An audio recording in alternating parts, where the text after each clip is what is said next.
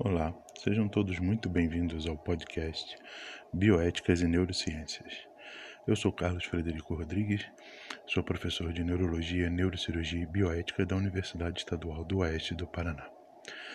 Como é de praxe, aqueles que já conhecem o nosso podcast, para aqueles que não, nós alternamos assuntos entre bioética e neurociências. No podcast de hoje, falaremos sobre neurociências. Nosso tema é Investigando o Cérebro. Sem mais delongas, vamos partir ao nosso tema. Pois bem, o cérebro é o último órgão humano a revelar seus segredos. Durante muito tempo, as pessoas não entendiam nem mesmo para que serve o cérebro. A descoberta da anatomia, das funções e dos processos do cérebro tem sido uma longa e vagarosa viagem através dos milênios. A exploração do cérebro. O cérebro é difícil de ser investigado porque suas estruturas são minúsculas e seu funcionamento não pode ser observado a olho nu. Seu produto mais interessante, a consciência, não era percebido como um processo físico, portanto, não havia razões para que nossos ancestrais a relacionassem ao cérebro.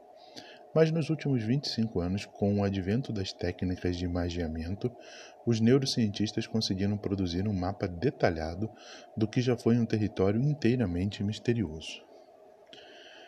O advento das técnicas de imagiamento.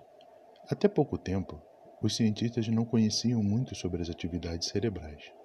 O único modo de associar funções como visão, emoção ou fala aos locais de controle do cérebro era encontrar uma pessoa que tivesse uma incapacidade decorrente de uma lesão e esperar até que ela morresse, a fim de observar o local e a extensão da lesão cerebral. De outra forma, os cientistas podiam fazer apenas suposições com base no comportamento das pessoas. Hoje, técnicas modernas de imagiamento, como a ressonância magnética funcional e o eletroencefalograma, teremos um podcast só sobre essas técnicas, permitem observar a atividade elétrica do cérebro enquanto alguém executa atividades diversas ou elabora algum pensamento. Isso possibilita associar tipos de ações, emoções e assim por diante a tipos específicos de atividade cerebral. A liberdade para a observação do cérebro proporcionada pelas técnicas de imagiamento permitiu um boom de conhecimento na neurociência e tornou mais profunda a nossa compreensão sobre o cérebro e seu funcionamento. No mapa de investigação cerebral, digamos assim, né, um cronograma dessa investigação, essa investigação, embora tenha sido tão difícil, ela começou há 4 mil anos antes de Cristo, quando os sumérios escrevem sobre a euforia provocada pelas sementes da papoula. Em torno de 2500 a.C., a trepanação, ou seja, a abertura de orifícios no crânio, era um procedimento cirúrgico comum em diversas culturas.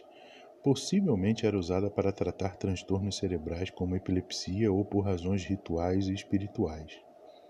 Em 1700 a.C., foram descobertos papiros que descrevem detalhadamente o cérebro, mas os egípcios não o têm em alta conta. Diferentemente de outros órgãos, era removido e descartado antes da mumificação, indicando que não se acreditava que seria útil nas encarnações seguintes.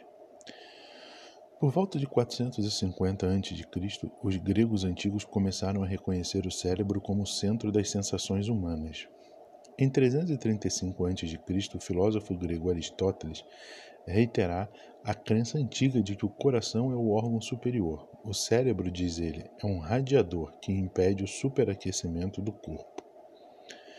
Em 387 a.C., o filósofo grego Platão dá aulas em Atenas e ele acredita que o cérebro é o centro dos processos mentais. Platão foi o professor de Aristóteles, o que vemos que não aprendeu muito com seu professor, né? não nesse, nessa função cerebral propriamente dita. Já em 170 a.C., o médico romano Galeno lança a teoria de que o temperamento e o caráter humano são decorrentes dos quatro humores, líquidos mantidos nos ventrículos do cérebro. A ideia persistiu por mais de mil anos. As descrições de anatomia de Galeno, usadas por gerações de médicos, tiveram como base principal os trabalhos em macacos e porcos. Em 1543, Andreas Vesalius, médico europeu, publica o primeiro livro de anatomia moderno, com ilustrações detalhadas do cérebro humano. Em 1649, para o filósofo francês René Descartes, o cérebro é um sistema hidráulico que controla o comportamento, funções mentais mais elevadas seriam geradas por uma entidade espiritual que interagiria com o corpo via glândula pineal. Em 1664, o médico de Oxford, Thomas Willis, publica o primeiro Atlas do cérebro, localizando as diversas funções nos diferentes módulos do órgão. Em 1774, o médico alemão Franz Anton Mesmer introduz o magnetismo animal, mais tarde chamado de hipnose. Em 1791, Luigi Galvani, físico italiano, descobre a base elétrica da atividade nervosa, fazendo a perna de uma rã se retorcer. Em 1848, Phineas Gage tem o cérebro perfurado por uma barra de ferro, um dos casos mais emblemáticos da neurologia e que nós falaremos sobre ele, sobre ele num podcast adequado. Em 1849, o físico alemão Hermann von Helmholtz mede a velocidade da condução nervosa e, subsequentemente, desenvolve a ideia de que a percepção independe de inferências inconscientes. Em 1850, Franz Joseph Gall funda a frenologia, que atribui diferentes traços de personalidades a áreas específicas do crânio. Em 1859, Charles Darwin publica A Origem das Espécies.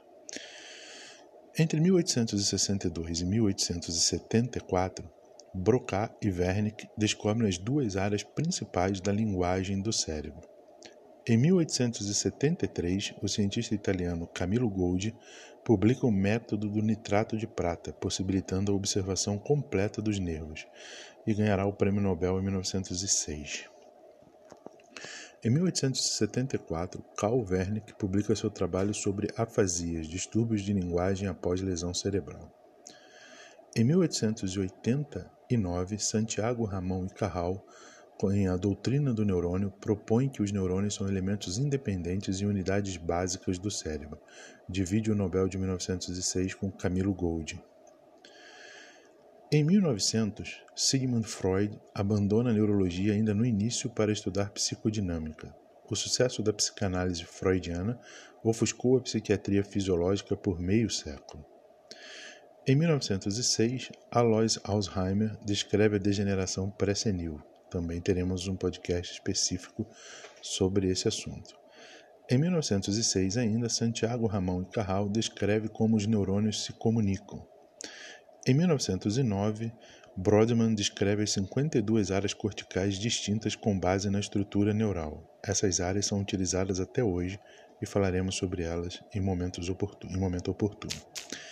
Em 1914, o fisiologista britânico Henry Dale isola a acetilcolina, o primeiro neurotransmissor descoberto. Ganha o Nobel em 1936.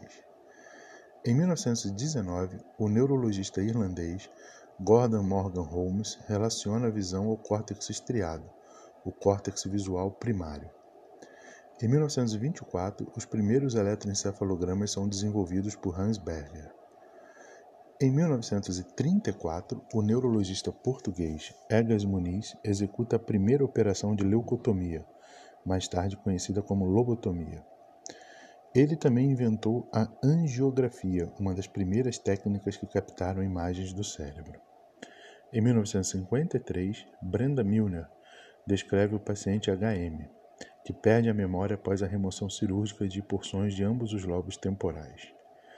Em 1957, Penfield e Rasmussen concebem os homúnculos motor e sensorial. Entre 1970 e 1980, desenvolve-se a tecnologia de escaneamento do cérebro.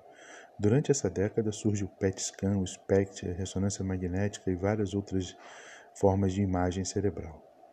Em 1973, Timothy Bliss e Terje Lohmann descrevem a potencialização de longo prazo. Em 1981, Roger Wolcott Sperry ganha o Prêmio Nobel pelo estudo das diferentes funções nos dois hemisférios cerebrais.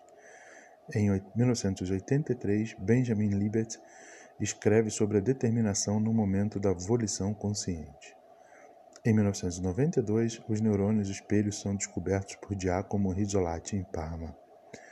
Em 2009, a exploração prossegue e os grupos de pesquisa avançam continuamente para um entendimento cada vez maior da nossa função cerebral, permitindo que a neurologia permaneça ainda como um campo extremamente aberto de pesquisas para aqueles que gostam e para aqueles que querem desenvolver o seu estudo nessa área. Quem tiver mais interesse, nós temos um blog, rodriguescfa.x.com.br neurociências e nosso e-mail é rodriguescfa.gmail.com. Espero que tenham gostado. Até o nosso próximo podcast com um assunto de bioética. Forte abraço e até lá.